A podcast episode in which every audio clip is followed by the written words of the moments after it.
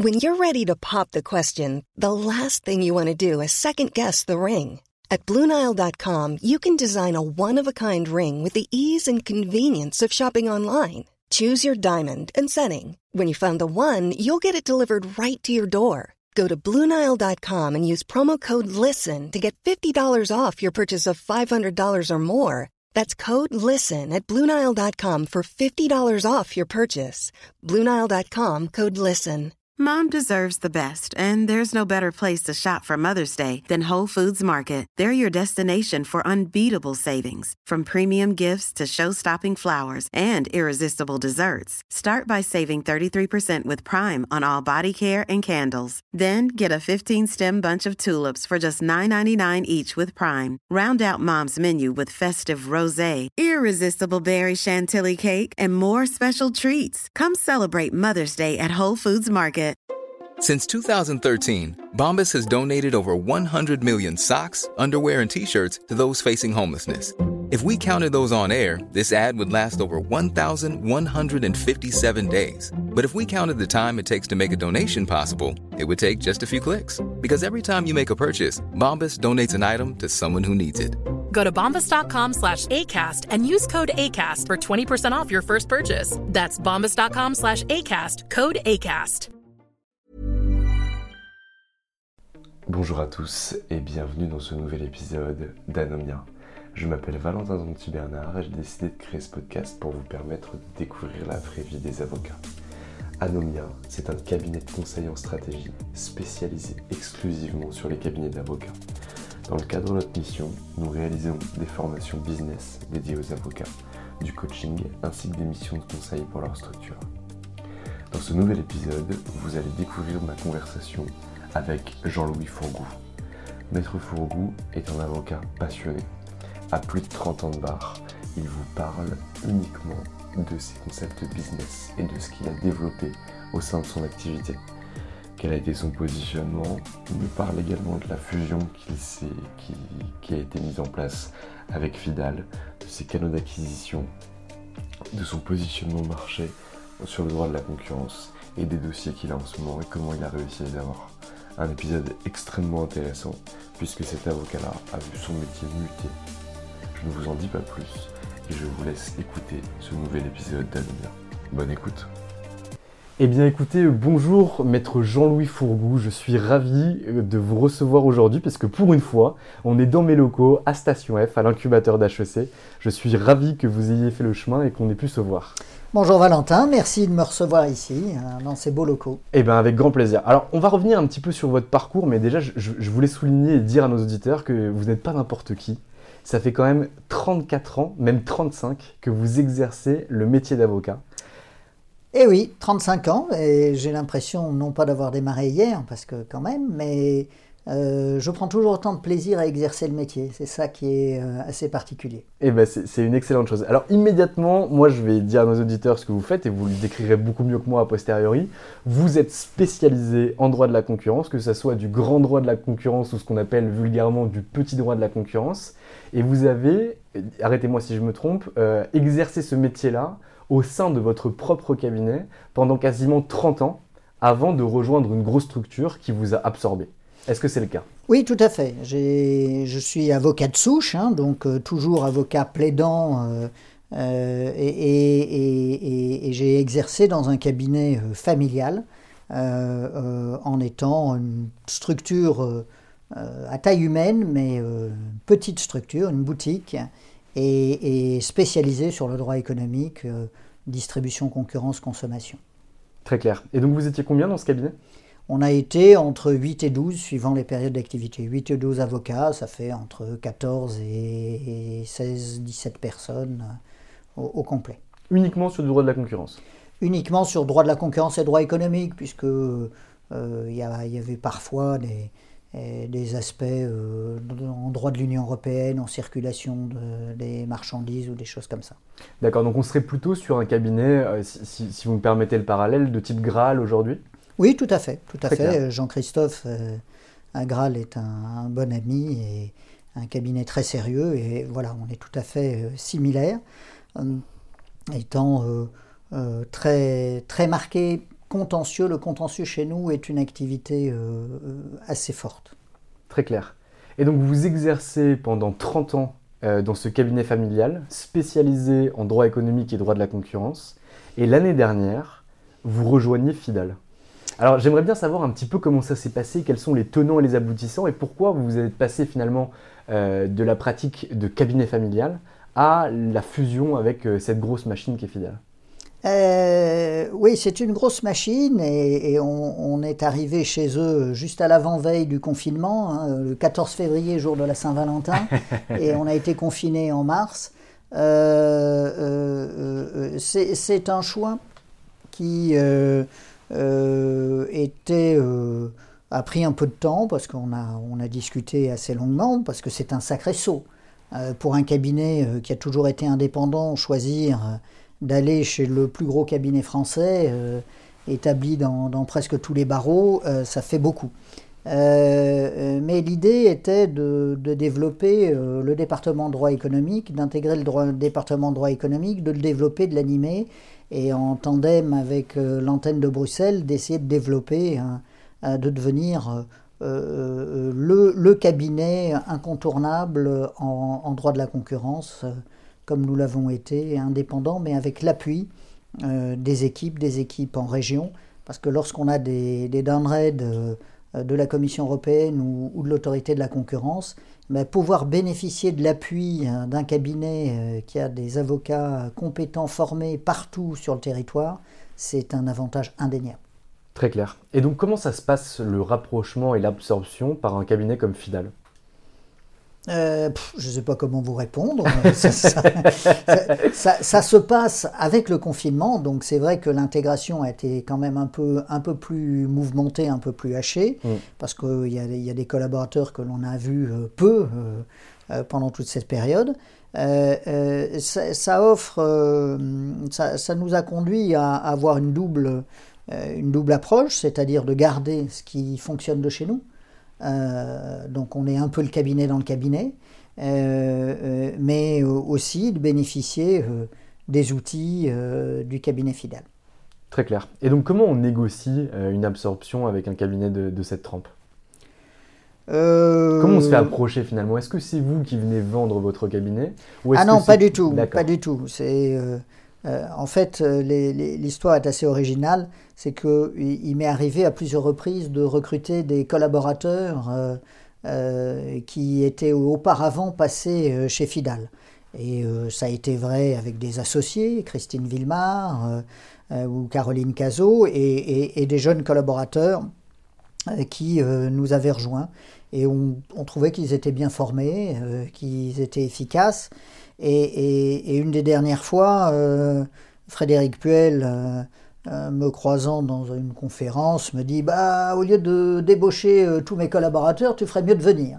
Et voilà comment, sur une, blague, le, le, rapprochement s'est discuté. Et Dominique Davodet, à l'époque, qui représentait Fidal, est, est, revenu nous voir, a essayé d'avancer. Et, au fil des discussions, on s'est dit, ben, il y a, peut-être un projet euh, qui mérite qu'on s'y intéresse. Très clair. Et vous, c'était quoi les conditions non négociables que vous aviez? Parce que de passer d'un cabinet où on est finalement un effectif de 16 avec 10-12 euh, avocats, euh, on connaît tous ses collaborateurs, on a des process qui restent encore extrêmement souples entre les collaborateurs et les associés. Qu'est-ce que, qu'est-ce que vous ne vouliez pas négocier et qu'est-ce qui vous faisait peur? Euh, alors, on, voulait rester avocat au barreau de Paris parce que le, droit de la concurrence euh, est, un droit euh, où, les clients peuvent être sensibles au barreau de rattachement, mais pas seulement. on voulait conserver notre capacité de traiter, et ce qui est un peu une différence par rapport au système actuel, de traiter toutes les branches du droit de la concurrence et de ne pas être hyper spécialisé sur les ententes, hyper spécialisé sur les concentrations, hyper spécialisé euh, sur les pratiques restrictives et la distribution. Et donc, euh, c'est ce qui a fait notre, euh, je crois, notre réussite. On, on, a toujours su mettre en avant à l'égard de nos clients et c'est ce qui a permis de passer d'une activité parfois florissante à un ralentissement. le, droit des pratiques anticoncurrentielles s'est un peu appauvri parce qu'il y a moins de dossiers à l'autorité. Et, donc, nous, nous avons toujours conservé un, très bon niveau d'activité parce que justement, nous sommes répartis sur plusieurs, plusieurs domaines. Très clair. Et donc, euh, qu'est-ce que vous vouliez conserver en arrivant au sein de ce cabinet d'avocats-là, en termes de, non, pas du coup de pratique juridique, mais vraiment euh, de liberté, de pouvoir de décision? Est-ce que ça, ça vous faisait peur ou pas du tout? Oui, alors c'est ce qui. On a été euh, convaincus sur le fait que Fidal semblait intéressé justement par notre façon de fonctionner, qui, est, qui était plus la façon de fonctionner d'un petit cabinet où il y a des échanges et on travaille beaucoup plus en équipe. Euh, euh, les associés ne sont pas des chasseurs solitaires, n'étaient pas des chasseurs solitaires chez nous, mais il y avait un vrai travail en équipe entre les associés. On, se repassait la balle euh, et on, intervenait très souvent en duo sur les, sur les dossiers avec Léla Javadi, mon associé, et, on, faisait participer les collaborateurs beaucoup plus au travail d'accompagnement, de suivi des clients.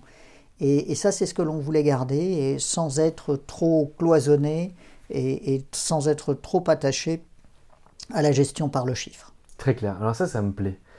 Qu'est-ce que vous avez trouvé de positif à aller du coup chasser, entre guillemets, si, vous me permettez l'expression, euh, les clients en duo plutôt qu'en solo?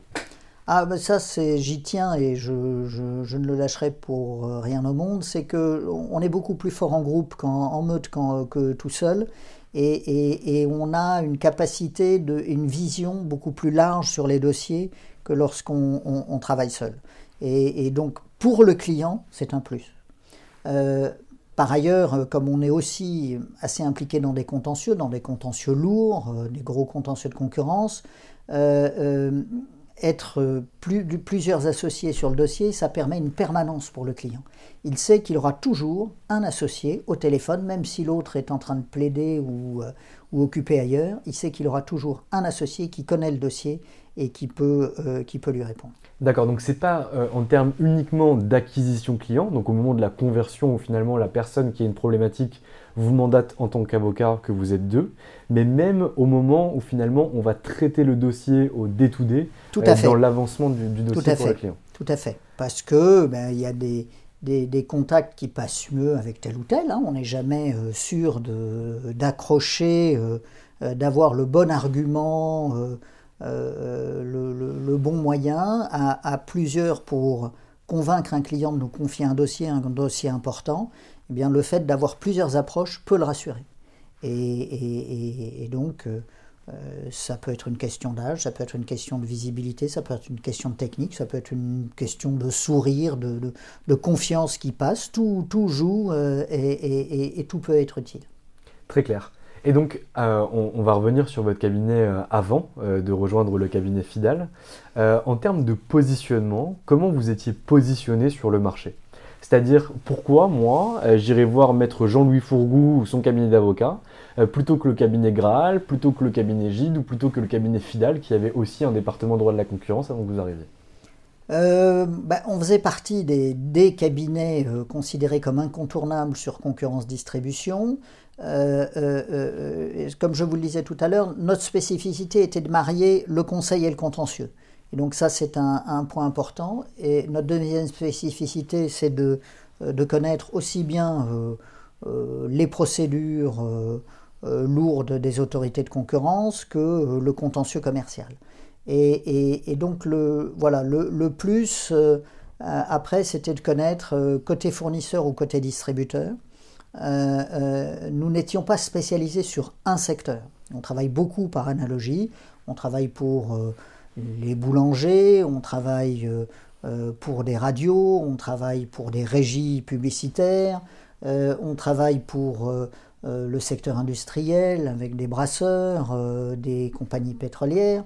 Euh, le, fait de ne pas avoir de secteur de spécificité fait que tous les autres peuvent venir nous voir. Et ils savent que il y a une connaissance et une connaissance des métiers, une compréhension des métiers, parce que dans notre matière, il faut s'intéresser au business de nos clients pour pouvoir bien les défendre. Ah, ça, ça me plaît vraiment. Ça veut dire finalement que vous dites que vous n'avez pas finalement de positionnement sectoriel, mais en fait vous en avez un. C'est-à-dire que vous n'avez pas un positionnement exclusivement sectoriel sur un secteur d'activité, par exemple l'automobile, mais que vous avez au fur et à mesure du temps développé une compétence sur plusieurs secteurs d'activité que vous mettez en avant pour dire, bah voilà, vous êtes boulanger, euh, vous êtes mécanicien, vous êtes distributeur dans la grande distribution, nous on connaît le secteur d'activité. On n'est pas des experts, parce que derrière c'est vous les experts. Mais au moins on comprend les enjeux, on comprend les opérations et on comprend finalement les sous-jacents de chaque opération. Exactement. Et, pour euh, le, droit de la concurrence est un droit extrêmement pratique et il faut euh, bien comprendre les enjeux, les enjeux économiques, les flux financiers, euh, les retours sur investissement de nos clients et, dans une, une, simple opération promotionnelle, eh bien, se dire mais quelles sont pas seulement les règles de droit, on ne va pas dire oui, mm. non sur une opération promotionnelle, mais on va essayer d'analyser, de voir comment on peut aider pour démolir une stratégie d'un concurrent, on aille beaucoup en attaque, euh, pour euh, euh, au contraire se défendre face à des critiques de la DGCCRF, de bien expliquer le processus économique qui explique un comportement économique. Très clair. Et donc, donc, en termes de positionnement, si on reprend, vous avez un positionnement qui était extrêmement technique, c'est-à-dire qu'on alliait à la fois le conseil et le contentieux. Je pense que si vous le décrivez comme ça, c'est parce que vous étiez très peu de cabinets à le faire ou en tout cas que l'immense majorité ne le faisait pas. Vous avez ensuite un positionnement qui est par secteur d'activité, où vous n'avez jamais affirmé que vous étiez l'expert de ce secteur-là, mais au fur et à mesure des dossiers, vous avez développé des expertises business sur plusieurs secteurs d'activité. Et enfin, vous aviez aussi une spécialité multifonctionnelle, puisque vous intervenez euh, dans des domaines du droit qui étaient proches mais qui n'étaient pas similaires ou en tout cas pas cloisonnés euh, comme dans d'autres cabinets d'avocats. Tout à fait. Mais alors du coup, ça c'est un positionnement qui est un positionnement interne, c'est-à-dire comment moi client, je suis, euh, je sais pas, aujourd'hui je, travaille pour Shell. Shell fonctionne avec différents, alors je sais pas comment fonctionne Shell, je sais pas s'il fonctionne en franchise ou autre, mais en tout cas je suis Shell. Comment je sais tout ça de votre cabinet d'avocat? Comment je sais ce qui se cache derrière finalement? Parce que vous êtes le seul à le savoir finalement. Euh, alors, on, essaie de communiquer. On essaie de communiquer le plus possible et on a une façon de communiquer qui est peut-être un peu atypique. Euh, c'est se faire connaître auprès des jeunes. On, fait beaucoup de formations dans les écoles de barreau, dans, euh, dans les facultés à Sciences Po. Donc pour recruter Pas seulement pour recruter pour euh, euh, euh, ces jeunes qui se forment, des jeunes diplômés, c'est vrai pour les jeunes d'HEC ou autres, quand ils seront dans des fonctions, se diront Ah ben tiens, ah j'en connais un, il était bon quand j'étais à la fac. Ça, c'est un, premier point. et puis, c'est une façon de, récupérer de l'information sur l'évolution des mentalités de nos clients et de nos clients possibles. La deuxième façon de communiquer, ce sont des articles de doctrine. On est très marqué réflexion, formation. Et donc, euh, euh, euh Léla et, moi, nous intervenons euh, beaucoup dans, les commentaires, les revues trimestrielles de la revue Concurrence et, toutes les, revues scientifiques sur cette question. Donc, on essaie de se rappeler à, à l'occasion à nos clients pour que il, voit que sur tel sujet précis, telle actualité, aujourd'hui c'est le Digital Market Act, mm. l'évolution de la distribution digitale, euh, euh, ce sont des, sujets, pure voilà, et pure player, euh, comment vont se comporter les réseaux, comment on peut faire évoluer lorsqu'on est utilisateur d'une plateforme, comment on va pouvoir utiliser les armes, se défendre, essayer de contester les clauses. essayer de mettre en jeu la responsabilité de la plateforme. Mm. Ça, ce sont des éléments où, on a toujours essayé de se placer comme un, peu euh, euh, en, réflexion et un peu en vigie euh, pour nos clients. Donc ça, je comprends bien, c'est-à-dire que les deux points, j'aimerais bien revenir un petit peu sur ces deux points. Donc ça, ce sont deux points qu'on appelle chez nous de la stratégie de notoriété. C'est comment finalement réussir à se faire connaître. Donc se faire connaître sur le premier point que vous avez développé, c'est-à-dire sur les formations à Sciences Po, aux écoles d'avocats, à HEC ou, que sais-je, là on est sur de la stratégie de notoriété, pour moi, qui est très euh, en amont du funnel d'acquisition. Puisque derrière, finalement, euh, ces jeunes qui vont être devant vous, euh, le jour où ils feront appel à vous, c'est peut-être dans 10 ans minimum. Donc mais, mais, je vise encore à 10 ans. Vous avez bien hein. raison. Vous avez, mais vous avez bien raison. Mais vous avez bien raison. Et c'est pour ça que du coup, on fait la, stratégie, la, la, distinction entre la stratégie de notoriété qui nous sert à nous faire connaître et la stratégie d'acquisition qui nous sert, une fois qu'on nous connaît, à intéresser la cible qu'on va avoir en face de nous pour qu'elle puisse nous solliciter et devenir cliente. Ce qui m'amène sur le deuxième point, et ce qui là est beaucoup plus pertinent, c'est-à-dire que pour moi, la stratégie euh, que vous avez, c'est-à-dire l'écriture de doctrine, pour moi, c'est une stratégie d'acquisition client basée sur la compétence scientifique, mais j'aimerais bien savoir comment vous les écrivez. Parce que pour moi, c'est très important, c'est-à-dire que je vois beaucoup d'avocats qui vont commenter des arrêts et qui vont donner leur point de vue sur un point de droit, mais ils vont rester extrêmement techniques et juridiques au sein de l'ensemble de ces commentaires. Est-ce que vous, vous intégrez la réflexion business et que vous arrivez à combler un objectif qu'un client potentiel pourrait avoir en lisant votre article? Alors, l'objectif business, il est parfois dans la sélection des, arrêts à commenter. Euh, euh, voilà, il y a des sujets euh, assez récurrents. La revente à perte, est-ce que c'est licite, illicite Quelles sont les limites? Nos clients ont besoin d'éclairage. Et, commenter une décision sur la revente à perte, ça, présente un intérêt pour eux et, c'est un plus. donc le, choix de ce que l'on commente est déjà est, déjà dans, la stratégie d'acquisition. Euh, sauf si c'est vraiment quelque chose d'incontournable, je ne vais pas commenter une décision qui, qui s'inscrit dans la lignée et qui n'apportera pas grand-chose.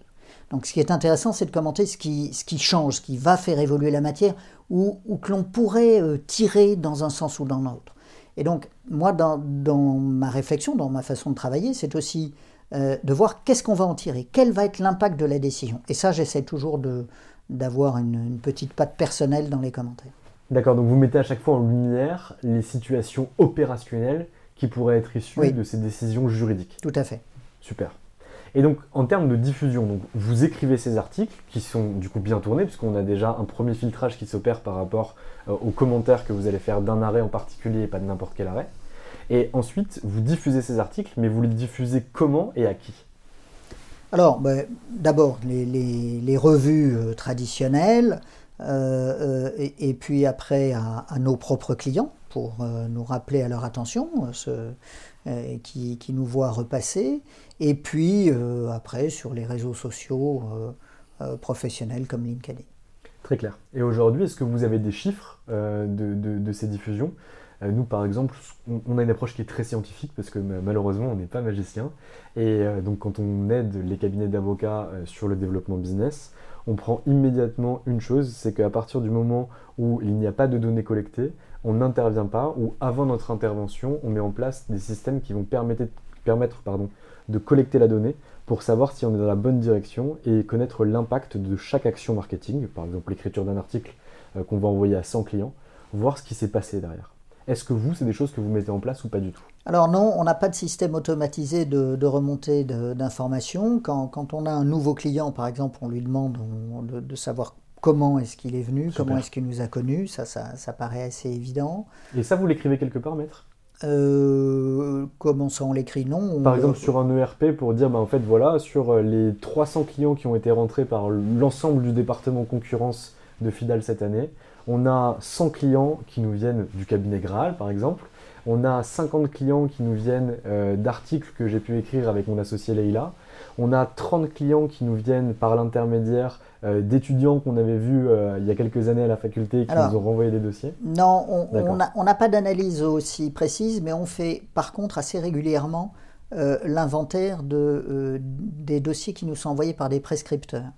30% de notre activité est, une activité de spécialiste, vraiment, c'est-à-dire que des confrères, généralistes, euh, euh, soit parce qu'ils sont juste plutôt en conseil et ont besoin d'un appui en contentieux, soit parce qu'ils sont euh, pas exactement au fait de la matière, soit parce que bah, ils ont besoin d'un appui en se disant on va prendre quelqu'un qui est plus réputé dans la matière.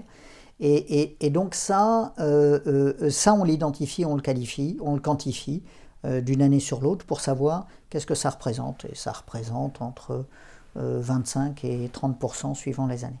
Très clair. Donc ça, c'est déjà une super bonne chose, c'est une métrique qui est importante et qui vous permet derrière de vous développer. Et donc du coup, si on a 25 ou 30% sur la prescription, euh, comment est composé les 70 autres pourcents du département euh, droit de la concurrence de chez Fidal? Euh, Chez Fidal, j'ai pas encore toute l'expérience, tout le retour. chez Fidal, il y a beaucoup de, cross-selling. Hein. Mm. donc un, fiscaliste qui envoie un dossier de droit économique. Le, cross-selling est véritablement mis en avant, recherché euh, et, encouragé. Mais c'est vrai, c'était aussi un de nos choix pour aller chez Fidal. Ben, euh, avant, euh, nous, quand on avait un problème de fiscalité, on passait par des, copains, des confrères avec qui on avait de bonnes relations. Mais si en interne, on a déjà quelqu'un qui peut répondre à la question, ça va beaucoup plus vite, c'est beaucoup plus efficace. Et pour le client, c'est un gage de sécurité. Très clair. Et donc, du coup, pour le, cross-selling, ça représente du coup la globalité du, reste du chiffre d'affaires? Non, non, il y, a des, il y a des clients qui demeurent attachés. Alors là, je raisonne un peu, je suis, je suis dans une phase intermédiaire, mm. mais euh, il y a des clients qui demeurent attachés, qui ont un, flot régulier de dossiers et qui, lorsqu'ils ont un nouveau gros dossier, euh, choisissent le cabinet avec qui ils ont l'habitude de travailler et, lui confient ceci. Ok, très clair. Et donc, lorsque vous avez rejoint le cabinet Fidal, est-ce que toutes vos équipes vous ont suivi? Euh, sauf euh, deux, collaborateurs, euh, une collaboratrice qui avait fait 7 ans chez Fidal et qui trouvait que si elle avait changé, ça n'était pas pour y retourner après coup, et un collaborateur qui a souhaité s'installer comme au bout de 8 ans de collaboration, il y avait rien d'extraordinaire. Hein. Il a préféré choisir la voie de l'indépendance et, pour monter son cabinet. Très clair. Et donc euh, aujourd'hui, comment vous fonctionnez au sein de cette équipe? C'est-à-dire qu'il y avait déjà une équipe euh, concurrence en place. Vous, vous avez été choisi par Dominique Davaudet et par le cabinet Fidal pour rejoindre l'équipe parce qu'ils aimaient votre mode de fonctionnement euh, où il y avait beaucoup de communication, on avançait à deux par associé pour aller chercher de la clientèle et on traitait derrière à deux. Comment ça s'est fait l'intégration finalement? Ou en tout cas, comment euh, le, département concurrence vous a accueilli? Et comment vous avez réussi à, entre guillemets, à vous restructurer avec ce département déjà en présence? On, est, on est en train de le faire, hein, puisque c'est quand même assez, assez récent. Euh, euh, l'objectif est, de, de mélanger les, deux façons d'exercer. Euh, on a d'excellents rapports avec euh, le département propriété intellectuelle au sein du droit économique et, au sein du département concurrence distribution. on travaille avec les uns ou les autres. le, confinement a rendu un tout petit peu plus difficile l'accès aux collaborateurs, évidemment, mais on, a des réunions euh, entre associés euh, tous les lundis et des réunions techniques euh, en, droit de la concurrence. On fait des, tournées d'actualité sur les sujets importants, le business développement, qu'est-ce qu'on peut, qu'est-ce qu'on peut faire. voilà. Très clair. Et donc, Maître Fourgou, avant de rejoindre le cabinet Fidal, votre cabinet d'avocat faisait combien de chiffres d'affaires? Si vous voulez pas me donner un chiffre exact, donnez-moi une fourchette. Il faisait entre 1,8 et 2 millions d'euros de chiffre d'affaires. Très clair. Et donc aujourd'hui, vous avez rejoint le cabinet. Est-ce que vous vous êtes engagé, entre guillemets, euh, pas forcément de façon juridique, mais peut-être de façon morale, à avoir un chiffre d'affaires similaire? Et derrière, euh, quelles sont les conditions de rentabilité qui ont pu changer? On sait que dans les cabinets d'avocats qui sont plus structurés, parce que plus importants, euh, on met en place des seuils de rentabilité qu'on doit obtenir par dossier, ou en tout cas par département. Est-ce que c'est des choses qui ont été mises en place quand vous êtes arrivé? Euh, non, on s'est on, fondu dans le système FIDAL. Euh, euh, donc, a priori, et je pense que nous devrons faire la même chose que ce que nous faisions auparavant et, que l'objectif n'est pas de faire moins. mais la, rentabilité est, évidemment suivie comme dans n'importe quelle entreprise. C'était vrai dans une petite structure. Hein. on essaie de mmh. voir ce qui marchait, ce qui ne marchait pas. Euh, euh, et, après, de, euh, de, voir en fonction de l'activité de chacun, des collaborateurs, des associés, ce qui marche, ce qui ne marche pas. La différence peut-être entre l'activité d'indépendant et au sein d'une grosse structure, c'est que quand on est indépendant, il est plus facile de choisir ses, investissements. prendre un petit dossier quand on est une petite équipe, c'est tout à fait envisageable. prendre un petit dossier à perte quand on est une grosse structure et avec des, obligations, c'est peut-être un peu plus compliqué, alors que c'est nécessaire. Il n'y a pas de petit dossier. on peut être testé par les clients, euh, euh, avec un petit dossier qui porte sur un sujet euh, phare, ça peut être un moyen de, développement exceptionnel. Et donc ça, ça c'est une approche que moi je, je souhaite pouvoir poursuivre, c'est-à-dire l'impression, l'intérêt et pas le rendement immédiat. Donc plutôt un investissement finalement sur le long terme. Quand c'est pour une belle entreprise qui vous donne un petit dossier pour vous tester dans un premier temps, ou lorsque c'est un sujet du droit qui peut être porteur et qui pour un investissement entre guillemets à perte de façon initiale pourrait dans une seconde salve, lorsque ce problème se généralisera ou en tout cas on y verra réellement de la valeur, pouvoir procurer du rendement pour le cabinet. Oui, tout à fait. Très clair. Aujourd'hui, si on prend vraiment votre département en droit de la concurrence, vous nous avez dit tout à l'heure que vous aviez plusieurs métiers. Donc on avait le grand droit de la concurrence avec tout ce qui va concerner les ententes, les concentrations, euh, les abus de position dominante peut-être également, mhm. et tout ce qui va concerner le petit droit de la concurrence, donc avec tout ce qui va concerner les pratiques restrictives de concurrence, euh, tout ce qui va concerner les différents réseaux de distribution. Euh, aujourd'hui, à l'intérieur de ces activités, est-ce que vous avez matérialisé ce que nous on appelle des centres de profit? C'est-à-dire, est-ce que vous êtes capable, avec un camembert ou n'importe quoi, de savoir quelles activités aujourd'hui vous rapportent le plus de chiffre d'affaires et quelles activités sont les plus rentables en termes d'opération Oui, ça c'est assez facile, il n'y a pas besoin d'avoir un outil de gestion très, très, très développé. Euh, maintenant, tous les logiciels euh, cabinets euh, permettent de, de mettre la, la nature du dossier, l'objectif, les, les, les, différents mots-clés en quelque sorte du dossier, et, et, et après de tirer en fonction des temps passés des grilles de facturation. Nous avons toujours travaillé, quoi toujours, euh, pas sur les 35 ans, mais euh, toutes ces dernières années, nous avons travaillé sur la base du temps passé et avec des facturations détaillées. Donc on sait parfaitement euh, les honoraires facturés dossier par dossier. Et, en fonction des collaborateurs et des associés qui interviennent, on, connaît à peu près le taux de rentabilité. D'accord. Et donc du coup, c'est vrai, vous avez raison, c'est-à-dire que tous les logiciels métiers aujourd'hui le font. Mais ce qui est le plus important, c'est qu'est-ce que vous, vous faites de ces données? Euh, Comment vous allez les exploiter pour prendre des décisions permet, euh, ah, c'est un tout petit peu compliqué. Il y a, des dossiers, euh, par exemple, je m'occupe du contentieux de masse pour une chaîne de télévision payante. Simplement, le contentieux de masse est très réduit, parce qu'il y a presque plus de contentieux. Euh, euh, donc euh, l'effet volume n'est pas là, mais l'effet visibilité est présent chez le client est là. Donc voilà, il y a, ce sont parfois des choix à faire, à, peu près tout à l'heure comme vous le disiez, la rentabilité immédiate ou l'investissement à long terme. Et, et, et, donc, après, ce sont des choix et des décisions internes à prendre. Et c'est des décisions que vous avez l'opportunité de prendre vous-même? Oui, oui, oui, oui. Très clair. Parce que j'ai pu discuter, alors du coup je ne donnerai pas de nom, avec euh, certains avocats de chez Fidal, notamment pour nos formations euh, business partner, et des avocats euh, qui parfois étaient assez haut placés au sein de leur bureau, de leur département ou de leur région, n'avaient pas eux-mêmes l'opportunité de faire appel à un prestataire extérieur sans passer par l'organe central.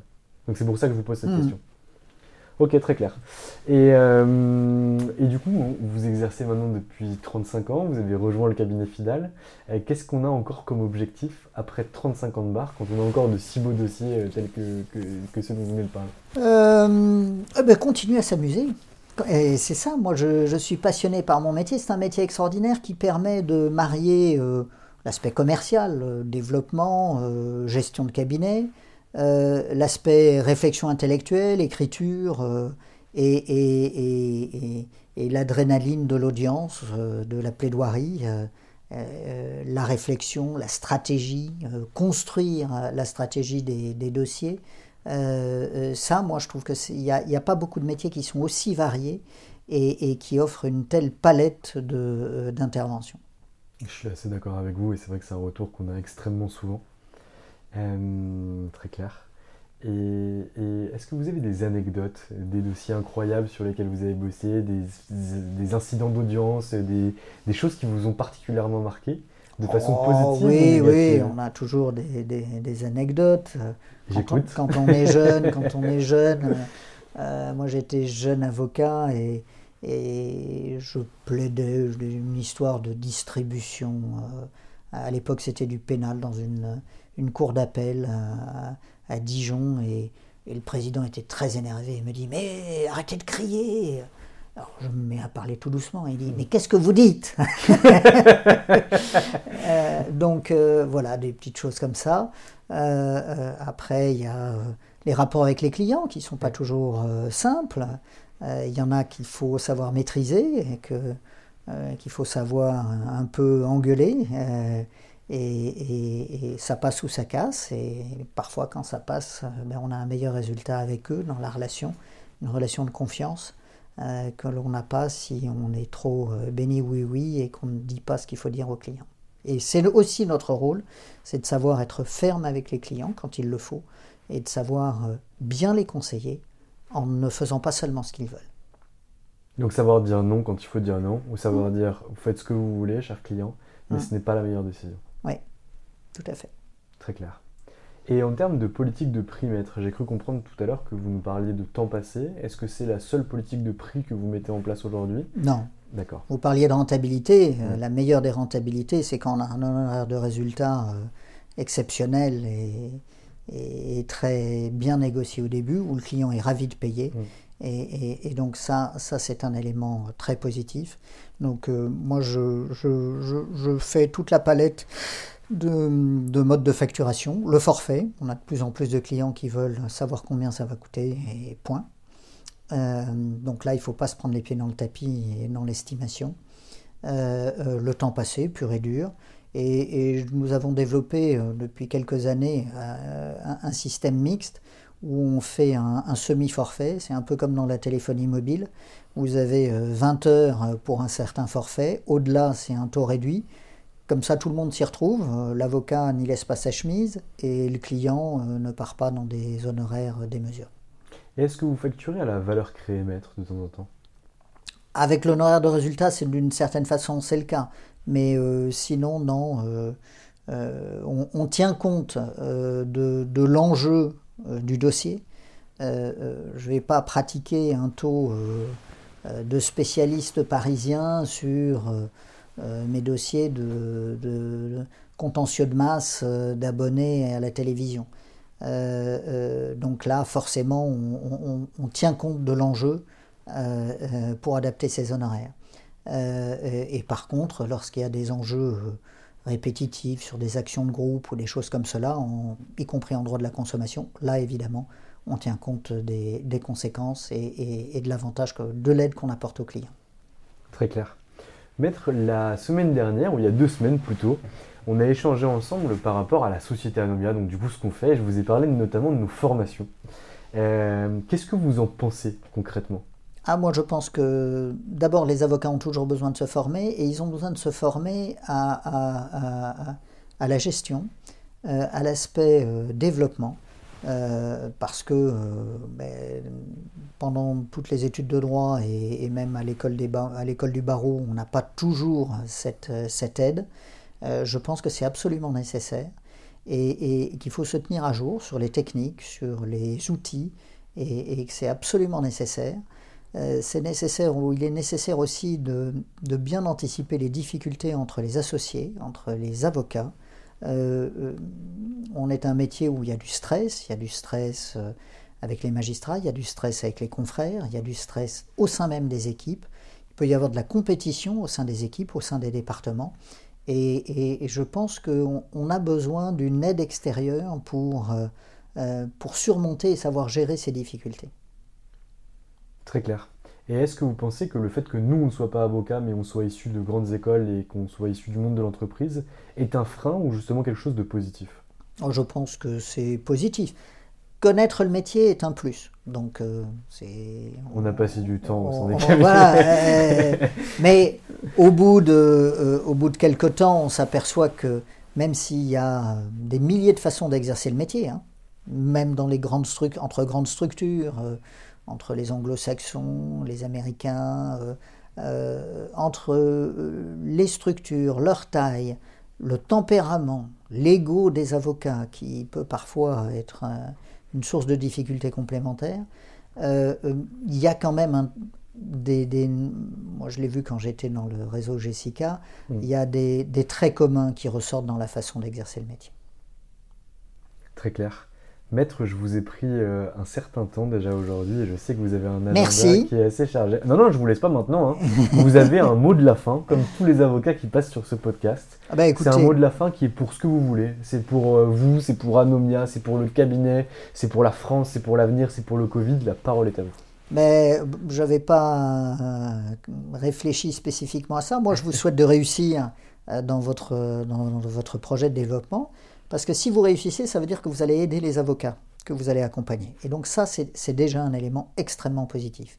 Je souhaite, alors, de façon un peu plus intéressée, que cette euh, crise du Covid soit un mauvais souvenir et qu'on puisse repartir sur des, des rendez-vous physiques, des déjeuners avec les clients, euh, un peu de bonne humeur, euh, sans nécessairement être bloqué par nos masques. Et je pense qu'on peut être optimiste, ça va revenir. Eh bien écoutez maître, je vous remercie et j'espère qu'à l'occasion on aura l'occasion d'aller déjeuner ensemble sur le parvis de la Défense pour vous voir euh, en bas de la tour. Ou ailleurs, ou ailleurs. Je vous souhaite Merci. une excellente journée maître. Merci beaucoup. Et voilà, c'est fini pour aujourd'hui. J'espère que cet épisode vous a plu. Pour découvrir tous les contenus qu'Anomia propose, vous pouvez vous rendre sur www.anomia.fr. Vous y trouverez des vidéos, des podcasts, des articles et également nos propositions de formation et d'accompagnement dédiées aux avocats, dédiées au business des avocats. Je vous souhaite une excellente journée et n'hésitez surtout pas à nous contacter. À bientôt. Hi, I'm Daniel, founder of Pretty Litter. Cats and cat owners deserve better than any old fashioned litter. That's why I teamed up with scientists and veterinarians to create Pretty Litter. Its innovative crystal formula has superior odor control and weighs up to 80% less than clay litter. Pretty Litter even monitors health by changing colors to help detect early signs of potential illness. It's the world's smartest kitty litter. Go to prettylitter.com and use code ACAST for 20% off your first order and a free cat toy. Terms and conditions apply. See site for details. Mom deserves the best, and there's no better place to shop for Mother's Day than Whole Foods Market. They're your destination for unbeatable savings, from premium gifts to show-stopping flowers and irresistible desserts. Start by saving 33% with Prime on all body care and candles. Then get a 15-stem bunch of tulips for just $9.99 each with Prime. Round out Mom's menu with festive rosé, irresistible berry chantilly cake, and more special treats. Come celebrate Mother's Day at Whole Foods Market. Hey, it's Paige DeSorbo from Giggly Squad. High quality fashion without the price tag. Say hello to Quince. I'm snagging high-end essentials like cozy cashmere sweaters, sleek leather jackets, fine jewelry, and so much more. With Quince being 50 to 80% less than similar brands. And they partner with factories that prioritize safe, ethical, and responsible manufacturing. I love that. Luxury quality within reach. Go to quince.com slash style to get free shipping and 365 day returns on your next order. Quince.com slash style.